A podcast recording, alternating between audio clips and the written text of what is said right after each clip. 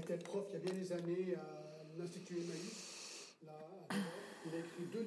Он, s'appelle euh, он говорит о, о преподавателе в институте, которому он учился, который написал две книги на сюжет э, возвращения Христа.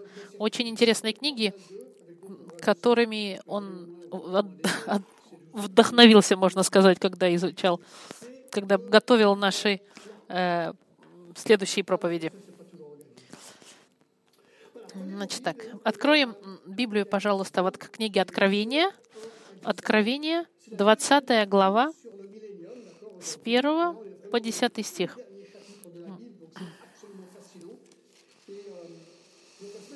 На прошлой неделе мы с вами изучали начало тысячелетнего царства Христа, и сегодня мы хотим изучить ежедневная жизнь царства тысячелетия, чтобы побольше узнать.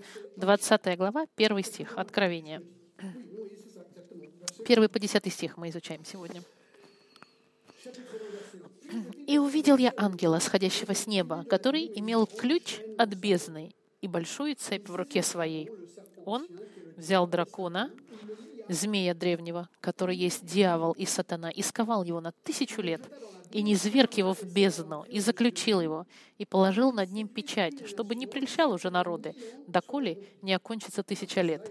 После же этого ему должно быть освобожденным на малое время.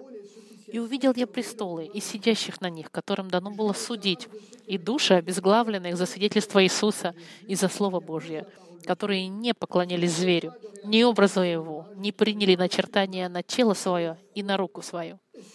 Они ожили и царствовали с Христом тысячу лет. Прочие же из умерших не ожили, доколе не окончится тысяча лет. Это первое воскресение. Блажен и свят, имеющий участие в воскресении первом. Над ним смерть вторая не имеет власти, но они будут священниками Бога и Христа и будут царствовать с ним тысячу лет. Когда же окончится тысяча лет, сатана будет освобожден из темницы своей и выйдет обольщать народы, находящиеся на четырех углах земли, Гога и Магога, и собирать их на войну, число их, как песок морской. И вышли на ширину земли, и окружили стан святых и город возлюбленный, и не спал огонь с неба от Бога, и пожрал их. А дьявол, прельщавший их, вержен в озеро огненное и серное, где зверь и лжепророк, и будут мучиться день и ночь во веки и веки. Последний раз, когда с вами я объяснял, мы видели, как произойдут события на земле в конце времен, как о них заявлено в книге Откровения. Я быстренько с вами смотрю. В Библии говорится, что будет период называться Великой Скорби, описанный в Откровении с 5 по 19 главы. И ми- мировым шефом будет антихрист, об- а, охваченный сатаной. В конце великой скорби сатана будет использовать демонов, чтобы собрать армии в Израиле, в, алле- в долине Армагеддона, чтобы сразиться с Иисусом Христом. Иисус вместе с искупленными с ангелами вернется с небес, и ноги его, в соответствии с Библией, коснутся на Оливковой горе. И, сражение будет проходить на долине Армагеддон, где победит Иисус, и бросит он сатану и антихриста, э, антихриста и лжепророка в озеро огненное. А сатана будет закрыт в бездне, то, что мы с вами зачитали, на тысячу лет. Дальше мы с вами видели с 5 по 6 стих, что все христиане всех времен и народов воскреснут и будут править со Христом тысячу лет в прославленных новых телах. Дальше, с 7 по 9 стих, мы видим, сатана будет отпущен из своей тюрьмы, он будет соблазнять народы под именами Гога и Магога, они соединя, объединятся под Иерусалимом, чтобы восстать последний раз, чтобы уничтожить Иисуса. Но огонь с небес пожрет их всех, как мы видели. Дьявол будет брошен в озеро огненное, где уже находится антихрист и лжепророк, и они будут там мучиться день и ночь во веки веков. И тогда наступает то, что называет Библия второй смертью. Все неверующие всех времен народов, они тоже воскреснут для того, чтобы предстать перед великим белым престолом, где они будут судимы и отправлены тоже в огненное озеро на наказание. Следующие стихи, это не сегодня, в следующий раз, мы с вами как раз посмотрим в соответствии э, на следующей неделе это стихи о суде у великого большого престола белого.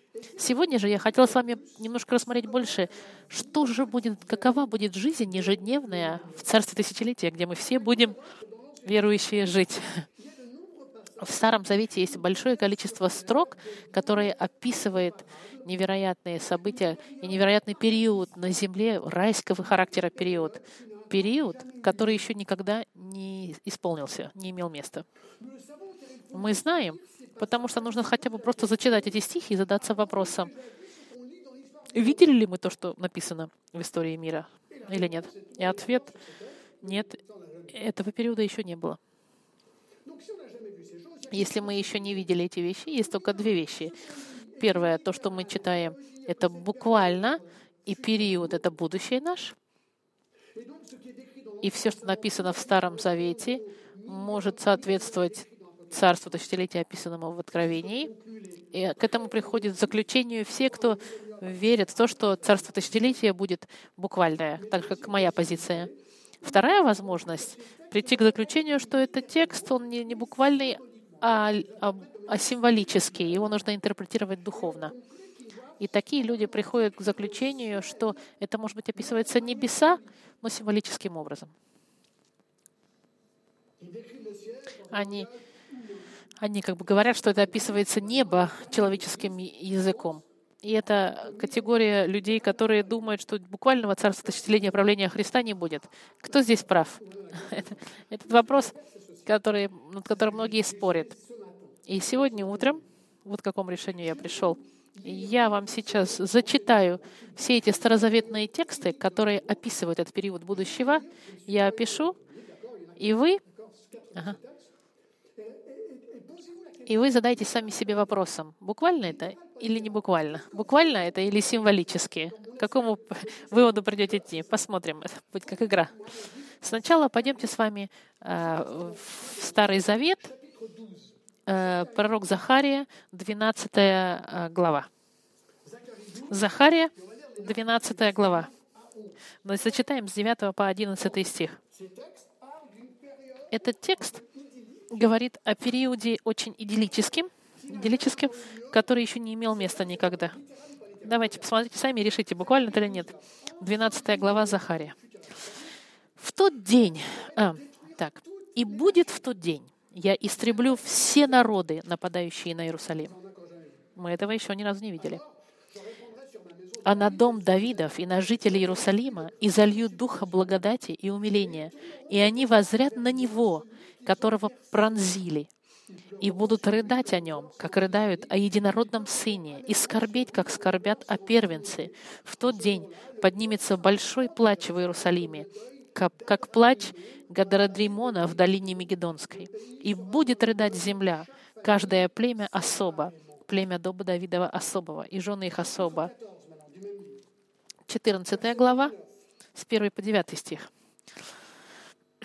«Вот наступает день Господень, и разделят награбленное у тебя среди тебя, и соберу все народы на войну против Иерусалима, и взят будет город, и разграблены будут дома, и обесчещены будут жены, и половина города пойдет в плен. Но остальной народ не будет истреблен из города. Тогда выступит Господь и ополчится против этих народов, как ополчится в день битвы. И станут ноги его в тот день на горе Елеонской, которая пред лицом Иерусалима к востоку.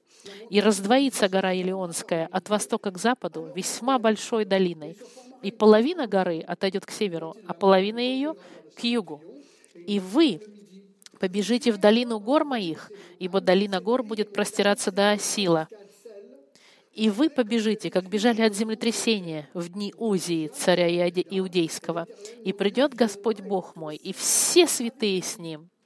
И будет в тот день не станет света, светило удалятся, день будет этот единственный, ведомый только Господу, ни день, ни ночь, лишь вечернее время явится свет.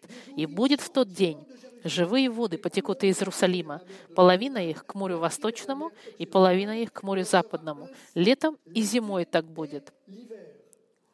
И Господь будет царем над всей землей. В тот день будет Господь един, и имя, имя Его едино. Теперь 12 стих. И вот какое будет поражение, которым поразит Господь все народы, которые воевали против Иерусалима. У каждого исчахнет тело его, когда он еще стоит на своих ногах, и глаза у него истают в глазницах твоих, и язык их иссохнет во рту его. 16 стих. Затем все остальные из всех народов, приходивших против Иерусалима, будут приходить из года в год для поклонения царю, Господу Саваофу, и для празднования праздника Кущей. И будет в то время даже на конских уборках будет начептана святыня Господу. Теперь пойдемте с вами в Исаию, 11 главу. Исаия, 11 глава, с первого стиха. Интересно, это послушайте. «И произойдет отрасль от корня Иисеева, и ветвь произойдет от корня его». Здесь мы все согласны говорится о Спасителе Иисии, Христосе. «И почнет на нем Дух Господень, Дух премудрости и разума, Дух совета и крепости, Дух ведения и благочестия, и страхом Господним исполнится, и будет судить не по взгляду очей своих и не по слуху ушей своих, решать дела. Он будет судить бедных по правде и дела страдальцев земле, земли решать по истине. И жезлом уст своих поразит землю, и духом уст своих убьет нечестивого. И будет припоясанием чресел его правда, и предпоясанием бедер его истина. Тогда волк будет жить вместе с ягненком, и барс будет лежать вместе с козленком, и теленок, и молодой лев, и вол будут вместе, и малое дитя будет водить их. И корова будет пастись с медведицей, и детеныши их будут лежать вместе. И младенец будет играть над норой аспида, и дитя протянет руку свою к гнезду змеи. Не будет делать зла и вреда на всей святой горе моей, ибо земля будет наполнена видением Господа, как воды наполняют море.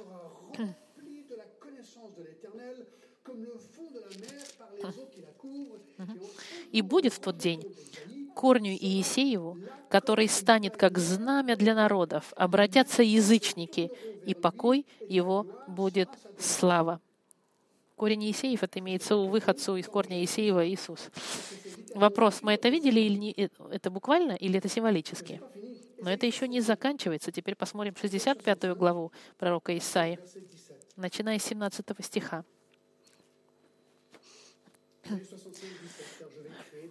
«И вот я творю новое небо и новую землю, и прежние уже не будут вспоминаемы и не придут на сердце». А дальше, 18 стих, такое ощущение, что он говорит между новым селом а вы будете веселиться и радоваться вовеки о том, что я творю. Ибо вот, я творю Иерусалим весельем, и народ его радостью, и будут радоваться в Иерусалиме, и веселиться о народе моем, и не услышится в нем более голочь пласа, плача и голос вопля. Там не будет более малолетнего и старца, который не достигал бы полноты дней своих. Ибо столетний будет умирать юношей, но столетний грешник будет проклинаем и будут строить дома и жить в них, и насаждать виноградники, и есть плоды их. Не будут строить, чтобы другой жил, не будут сажать, чтобы другой ел, ибо дни народа моего будут как дни дерева, и избранные мои долго будут пользоваться изделием рук своих не будут трудиться напрасно и рожать детей на горе, ибо будут семенем, благословенным Господом, и потомки их с ними. И будут Прежде, нежели они вызовут, я отвечу. Они еще будут говорить, и я уже услышу. Волк и ягненок будут пастись вместе, и лев, как вол, будет есть солому, а для змеи прах будет пищей. Они не будут причинять зла и вреда на, сво... на, на всей святой горе моей, говорит Господь.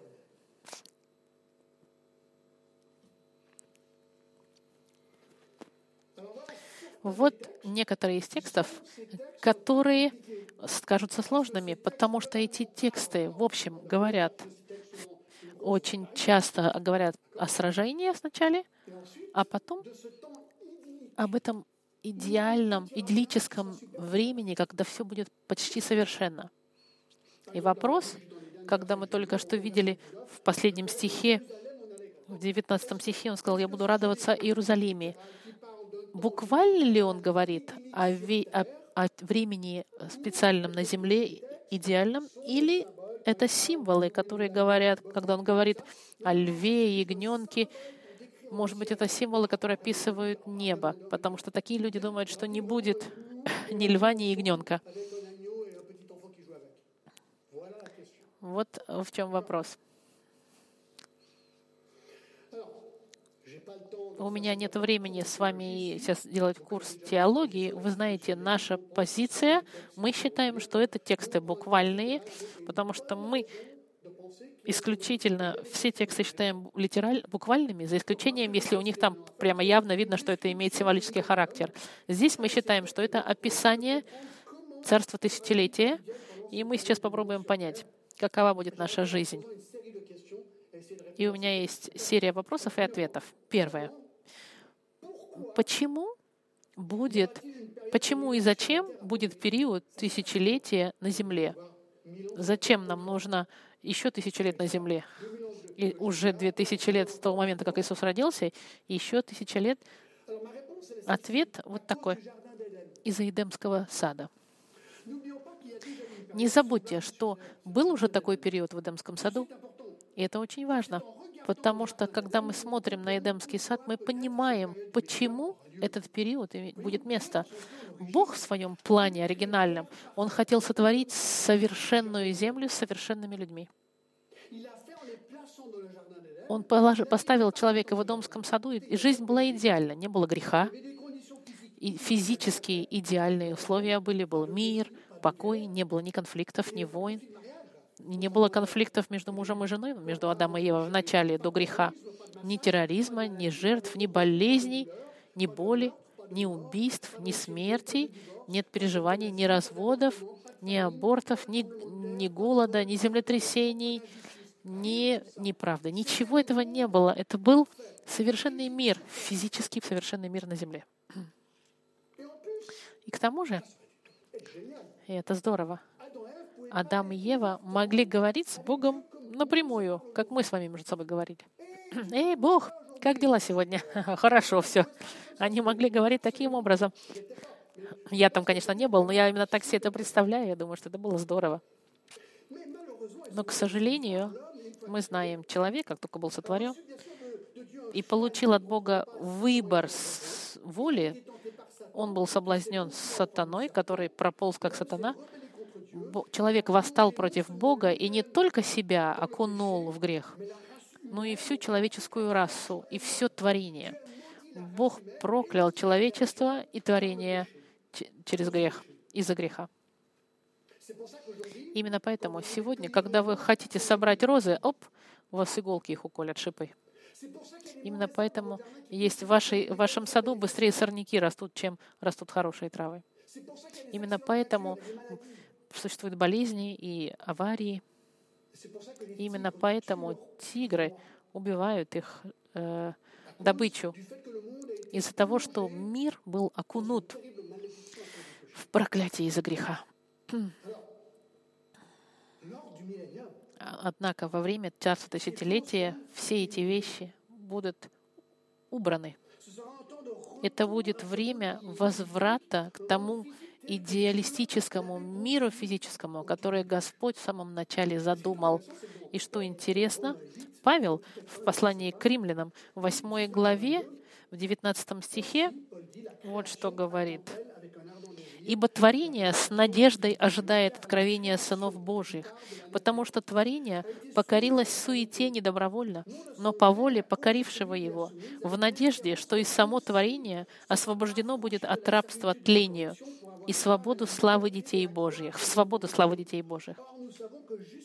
Ибо знаем, что все творение вместе стенает и мучится до ныне, и не только оно, но и мы сами — он говорит, что творение, все проблемы, которые климатические мы видим, оно страдает и ждет, когда, когда наконец-то творение будет опять восстановлено. Все ждут этот идеальный день.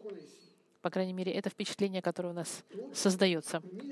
Поэтому царство тысячелетия кажется это логический и совершенный конец истории мира, совершенный Эдемский сад, потом ужас в течение нескольких тысяч лет, и, наконец, новое тысячелетие идеальных условий. Второй вопрос. Кого не будет в царстве тысячелетия? Кого не будет в этом царстве, да? Сначала мы знаем, что Антихрист и лжепророк, они будут отсутствовать. Они брошены в озеро огненное, помните, в 19 главе? Их там не будет. Это хорошо. Второе.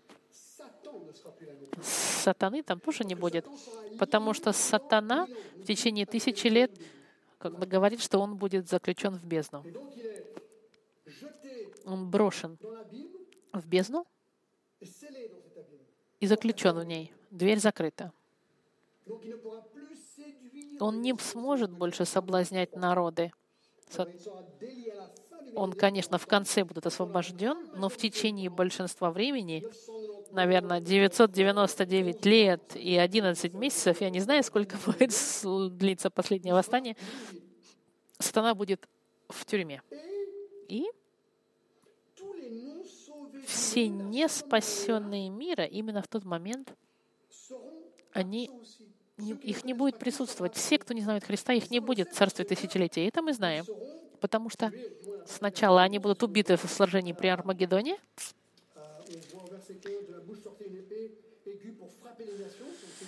когда помните, что из, из, из уст вышел меч, чтобы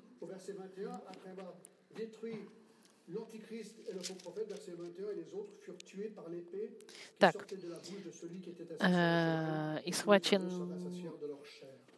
Так, так, так. Окей, а прочие убиты мечом сидящего на коне, исходящим из уст его, и все птицы напитались их трупами. А сатана, и схвачен зверь, и с ним уже пророк, и заключен. Третий вопрос. Кто будет жить в царстве тысячелетия?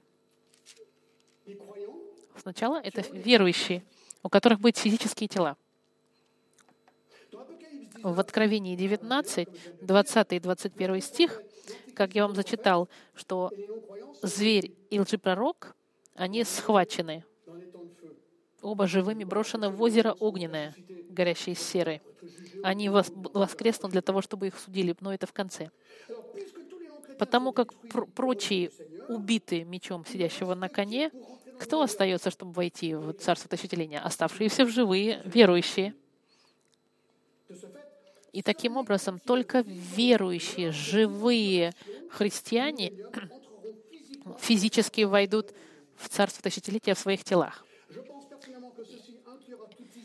Это не будет включать весь Израиль, только евреев, которые, евреи только которые спасутся и приведут ко Христу во время э, периода великой скорби войдут. Это значит, эти христиане, они войдут в Царство Тысячелетия своими физическими телами. Я знаю, что к тому моменту половина населения людей будет убита.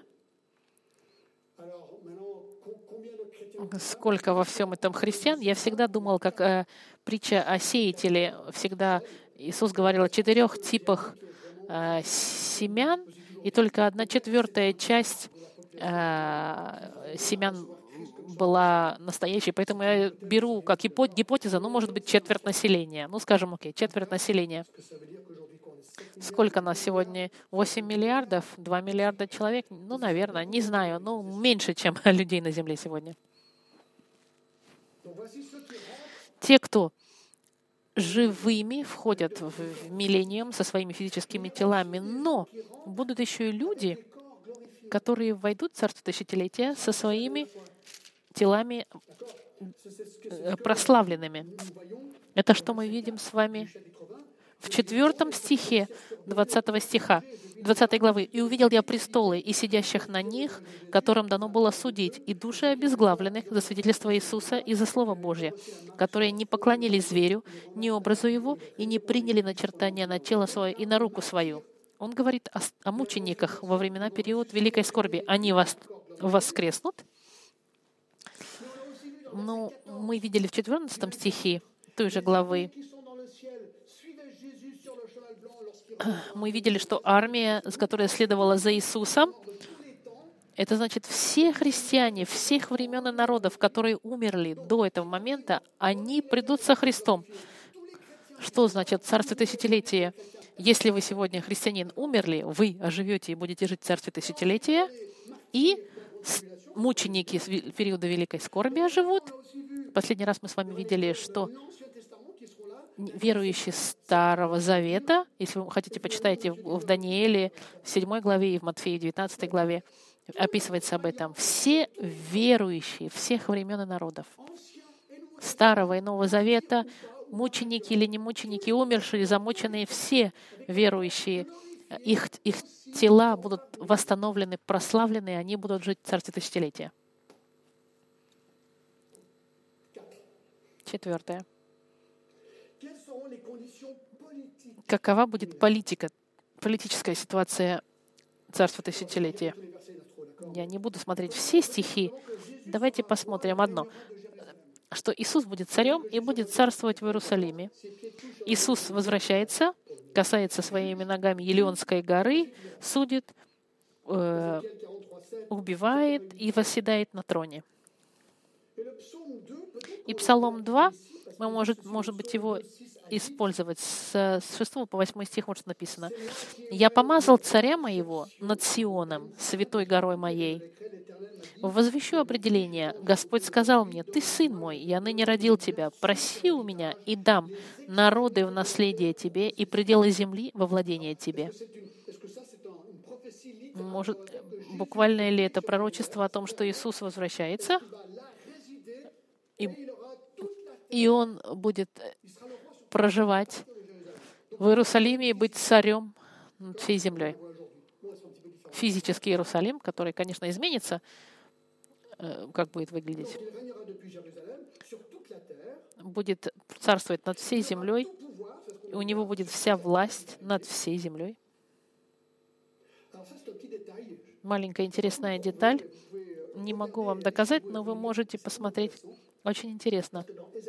В четвертой главе Исаии начиная со второго стиха, «В тот день отрасль Господа явится в красоте и чести, и плод земли в величии и славе для уцелевших сынов Израиля». И в пятом стихе, как интересно, он говорит о Спасителе.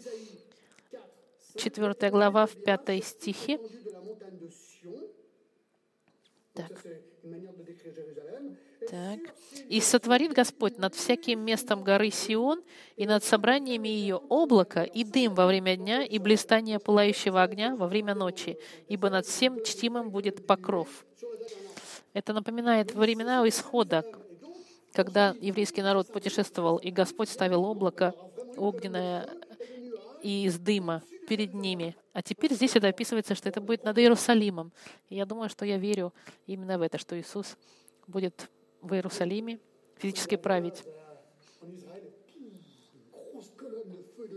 Представьте себе, вы на самолете полетите в Израиль, а перед, Изра... перед подплетом к Израилю будет огромная, тру... огромный столб огненный. И как мы с вами читали в 20 главе Откровения, что они жили и царствовали с Христом тысячу лет. В общем, мы, все верующие, будем помогать Иисусу управлять всем этим миром совершенным. Я не знаю как, но текст нам об этом говорит. Пятое. Каковы будут физические условия Царства Тысячелетия? В течение Царства Тысячелетия нормальные структуры будут существовать. Я не думаю, что будет существовать какой-то особой двери, дверь, через которую мы будем проходить потому как Антихриста и сатаны не будет, все, все зло, короче говоря, отсутствует, и начинается царство тысячелетия, мир может быть такой, какой он сейчас в какой-то степени нам кажется. Люди будут кушать, спать, жениться, иметь детей, они будут умирать, но жизнь у них будет длиннее, у них будут школы, магазины. Наверняка будут интернет, GPS, и самолеты, и все, в общем, все, в общем-то, он описывает, как и сегодня.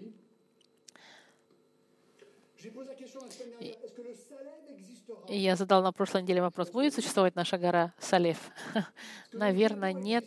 А будет, а наш фонтан будет ли существовать? Может быть.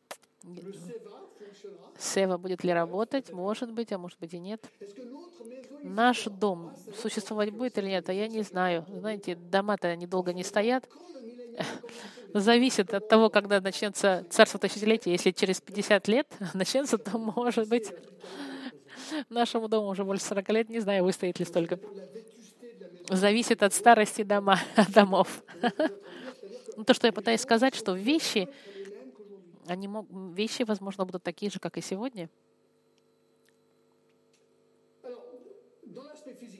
С физической точки зрения я задавался себе вопросом, мне кажется, интересным, потому что мы будем жить с вами в прославленных телах. И где мы тогда будем жить? Наши дома. Будут ли у нас дома для наших прославленных? Ответ сложен, потому что Библия нам не говорит всех деталей, но нам хочется логически об этом подумать. И есть три возможности. Мы можем жить на земле,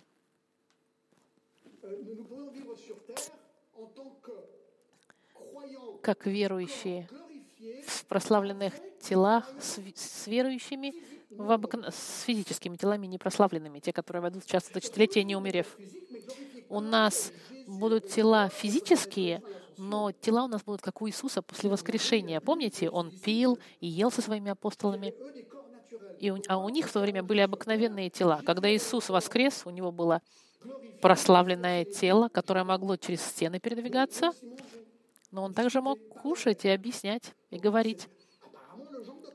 Эм, Это и похоже, что такого плана тела у нас будет. Мы видели в Матфею в 27 главе, когда Иисус воскрес, 27 глава, 51 стих, вот что Он сказал.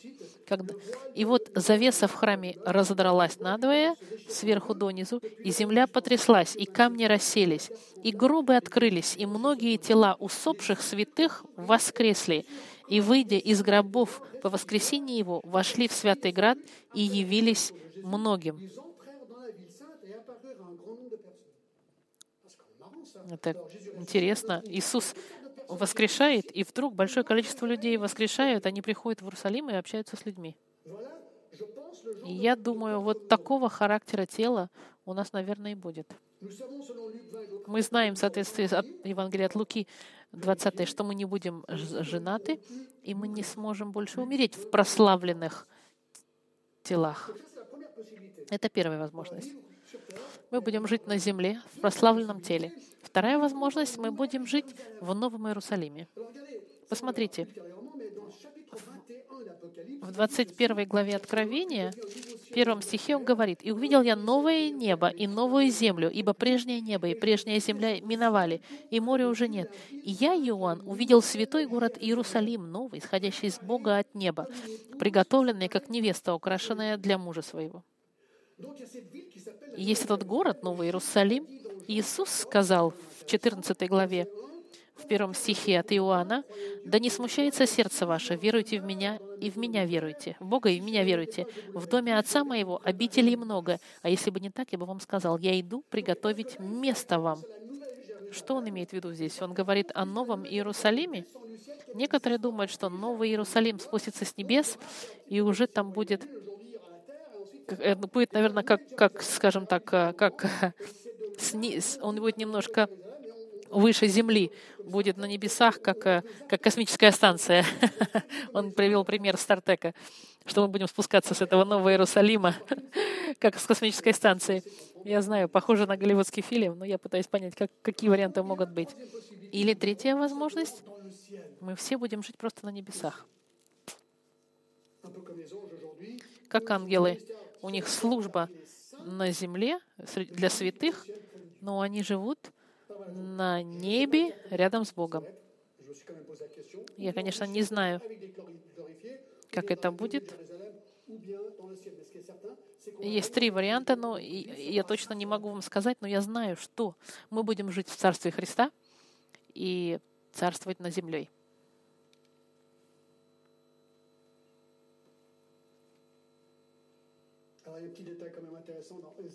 Очень интересная деталь в Исаии. Ésaïe 65. 65 глава, 18 стих. «А вы будете радоваться и радоваться вовеки о том, что я творю, ибо вот я творю Иерусалим весельем и народ его радостью. И я буду радоваться об Иерусалиме и веселиться о нем. Там не будет более малолетнего и старца, который не достигал бы полноты дней своих, ибо столетний будет умирать юношей, но столетний грешник будет проклинаем». Две вещи. Mourir à 100 ans, ce sera très jeune. Умирать в сто лет — это значит быть еще молодым, значит, жизнь будет более долгая. Но это не должно нас удивлять. Помните, в Старом Завете были люди, которые жили для 960, 971 год, как Метусела. Адаму было 903 года. Если мы сможем жить, мы сможем жить дольше. Но будет еще грех. Факт, что сатана убран, у нас не значит, что у нас не будет, не будет существовать природа. Мы не будем иметь греха. Мы потому что будем в прославленных телах. А те, которые войдут в, миль- в царство тысячелетия в физических телах, вот тут написано, но столетний грешник будет проклинаем. То есть физические люди, которые не умерли до царства тысячелетия, они внесут свою греховную на природу. Шестое. Социальные условия в царстве тысячелетия. Я быстро иду. Сначала правосудие будет идеальным. Знаете, что на нашей земле проблема — это не правосудие. И оно триумфу- триумфует везде. Сколько раз мы видели по телевизору и говорили, ну это же не- нечестно, это не- неправильно. В, мили- в царстве тысячелетия не будет. Вот наступают дни, говорит Господь, и восставлю Давиду отрасль праведную, и воцарится царь, и будет поступать мудро, и будет производить суд и правду на земле.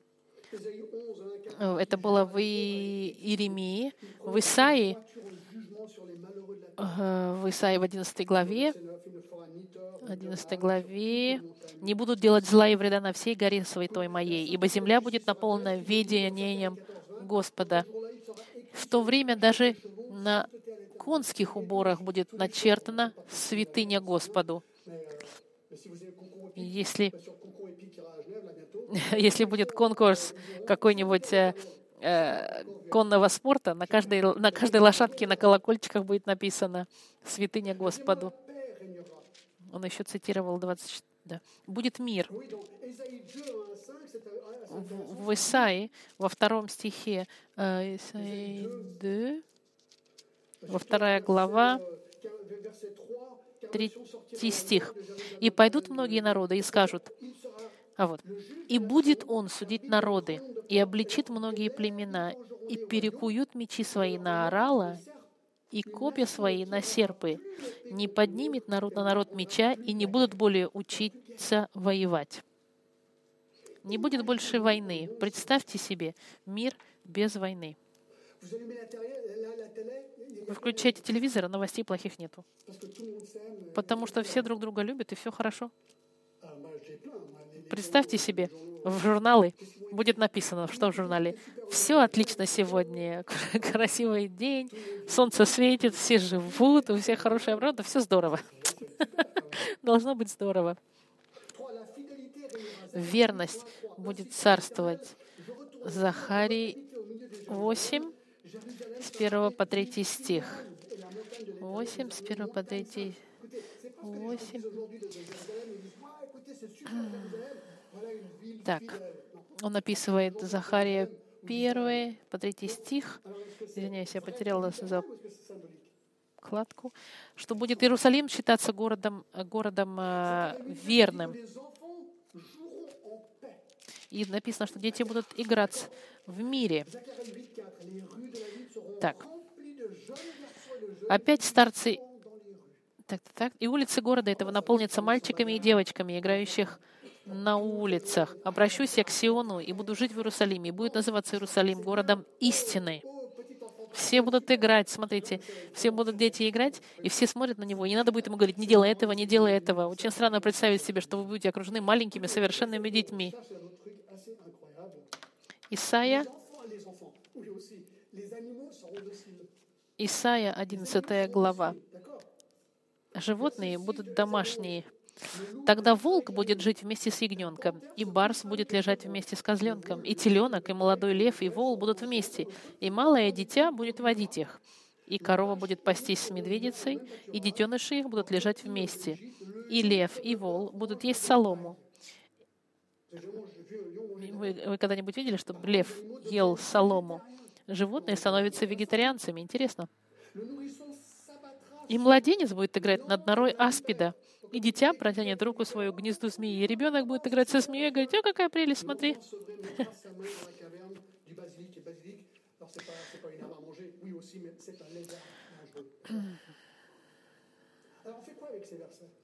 Что же делать с этими стихами? Правда они или неправда?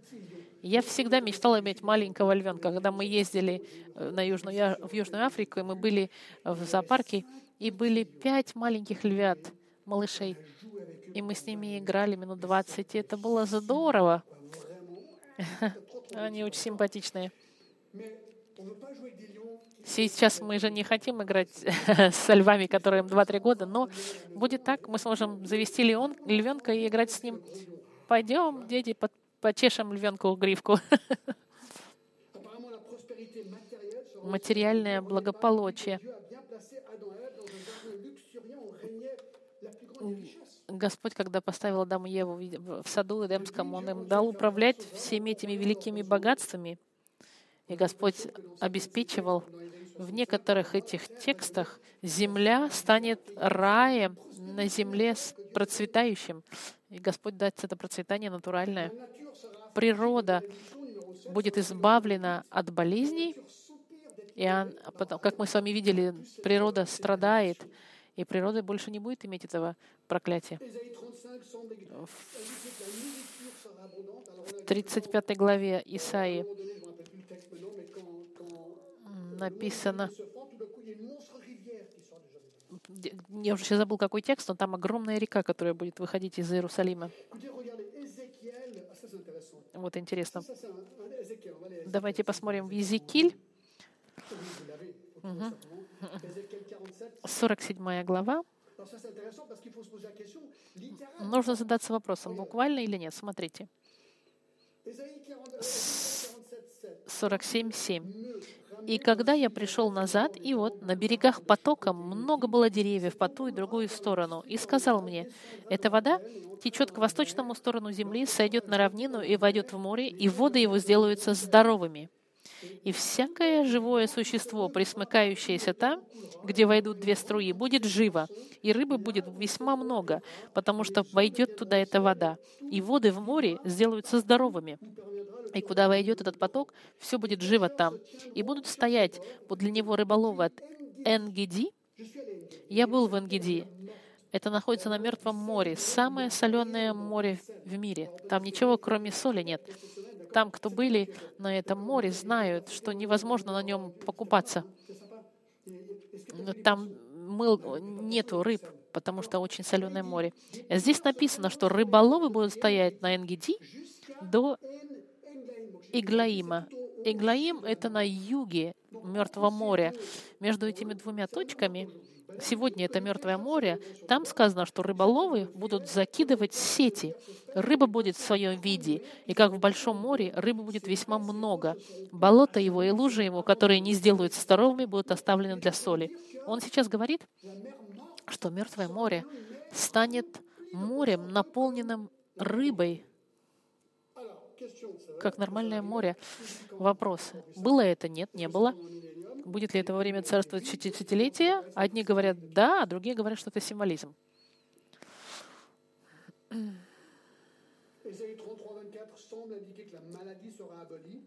Исайя 33 глава и 30 говорит, что болезни не будет, а в 35 главе с 5 по 6 стиха Исайя 35, 5 и 6 стих.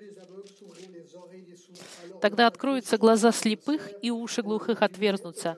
Тогда хромой вскочит, как олень, и язык немого будет петь, ибо пробьются воды в пустыне и в степи потоки. Все эти вещи говорят о, о, о царстве, о, о, о, о тысячелетии.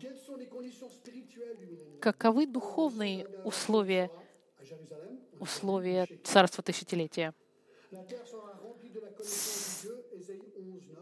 В Исаии написано, что земля будет наполнена знания Божьего, и будет новый храм в Иерусалиме. В Езекииле, в 40 по 47 главу, семь глав описывают храм. Проблема вот в чем, что если вы читаете Езекииля с 40 по 48 стих, э, главы, это подетальное описание нового храма во всех мельчайших деталей, в, в измерениях и так далее. Поэтому вопрос такой, буквально это или символически? Люди измерили эти э, э, данные, которые нам даны, и нет на земле такого храма, который описан э, на сегодняшний день. Значит, вывод, что это будущий храм. Мы еще этот храм не видели. Когда он будет построен? Те, кто верит в Царство Тысячелетия, они говорят во время тысячелетия. И проблема в этом храме будет жертвоприношение, нам говорит текст. Что делать с этими жертвоприношениями? 18 à 19 Alors, est-ce qu'il y aura des В 42 главе написано, что будут жертвоприношения. Зачем нужна жертва, если Иисус уже будет царствовать? Потому что мы знаем, что Иисус исполнил все жертво- жертвоприношения. Как тогда относиться к этому? Ответ вот такой. Эти жертвоприношения будут иметь как напоминание. Помните, сегодня Иисус умер 2000 лет назад. Раз в месяц мы с вами делаем причастие, пьем вино и хлеб, употребляем как воспоминание о том, что сделал Иисус. Поэтому нет ничего такого сумасшедшего представить себе, что будет жертвоприношение как символ того, что сделал Иисус на кресте. Люди, которые верят в буквальность, они говорят, да, это возможно. А те, которые не верят, они говорят, это символично. Поэтому, поэтому люди, которые не верят, они считают, что многие главы в Езекииле описывают небо. И это, в этом заключаются дебаты на сегодняшний день. А я вот с чем закончу. Как закончится царство тысячелетия? Alors, comme on будет невозможен во время тысячелетия. В конце тысячелетия дьявол будет освобожден. Для чего? Для того, чтобы раскрыть настоящий характер лицемеров и противников. Это самые последние грешники мира, которых нужно будет полностью уничтожить. Эти поколения людей, которые вошли в Царство Тысячелетия в физическом теле, их дети, они будут рождены все еще с греховной природой. Многие придут ко Христу, но многие не придут. И весь мир нехристианский разрастется, и в конце тысячелетия будет опять восстание. Сатана будет освобожден, враги Христуса соберутся, чтобы воевать против него. Мы с вами это видели. Их атака будет против Иерусалима. И помните, Гог и Магог, это включено, в это включает в себя всех неверующих всего мира, чтобы последний раз встать против Христа. Но 20 глава говорит, что огонь с неба пожрет их, и они будут уничтожены мгновенно. И это, друзья мои, это будет конец тысячелетия. Все неверующие грешники, они полностью будут уничтожены. И что произойдет потом? А потом это будет последний суд у Великого Белого престола. Следующие стихи. Apocalypse 20 à partir du С 11 стиха Откровения. Вопрос. Кто будет судим у Великого Белого престола? Как они будут суждены?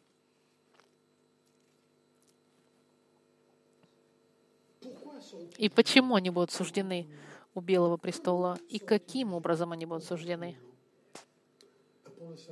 А чтобы знать, друзья мои, нужно вернуться на следующей неделе, потому что это сюжет нашего следующего воскресенья. Последний суд, суд Великого Белого престола. Послушайте, я задался себе вопросом сегодня утром. Эта история царства тысячелетия, она невероятна. Я представил, между соб... я представил себе э, разговор, который между нами будет.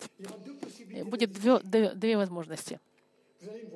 Вы меня увидите и скажете, Джон, привет, Джон, Джон. Я должен тебе вот что сказать. Что? Вы мне скажете, Джон, помнишь, ты когда ты учил на царство тысячелетия в Женеве? Слушай, честно тебе скажу, ты полностью ошибся. Мы будем на небесах, мы будем все знать. И ты скажешь, Джон, ты такого наговорил, это была полная глупость. Я скажу, слушай, ты прав. Я думал, что оно должно быть так, но ошибался. Другая возможность будет, Джон, Джон, Джон, слушай, вот что я тебе скажу. Ты помнишь, когда ты говорил о царстве тысячелетия в Женеве, да-да? Ты точно все описал. Это именно так. Я скажу, здорово. Кто-то, может быть, мне скажет, Джон, помнишь, ты говорил про царство тысячелетия?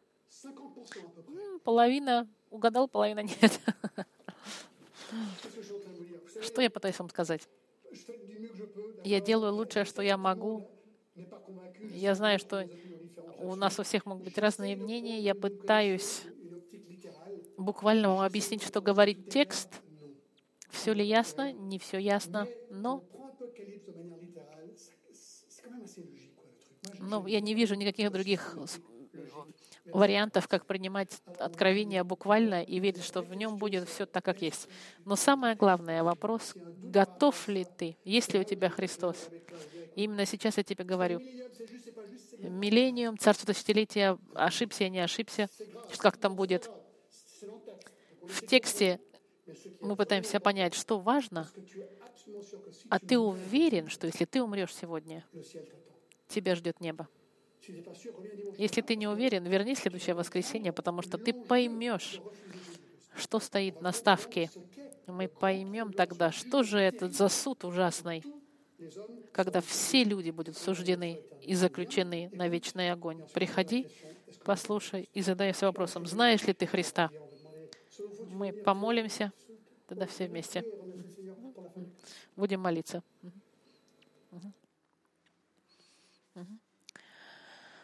Господь, мы благодарим Тебя, что Ты нам дал слова будущего, слова надежды, не только откровения, но даже через старые заветные пророчества и бытие Ты заявил нам победу в конце.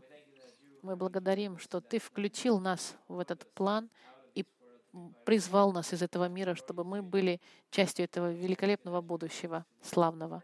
Помоги нам, Господь, сегодня жить достойными верующими, которые унаследуют Твое Царство и будут царствовать с Тобой э, и быть с Тобой в раю вечно. Чтобы никто на нас не посмотрел, не послушал нас и сомневался бы в том, что мы христиане, дети царя. Спасибо, что Слово Твое ясно. Спасибо за будущее, которое ясное. Именем Христа мы благодарим Тебя. Аминь.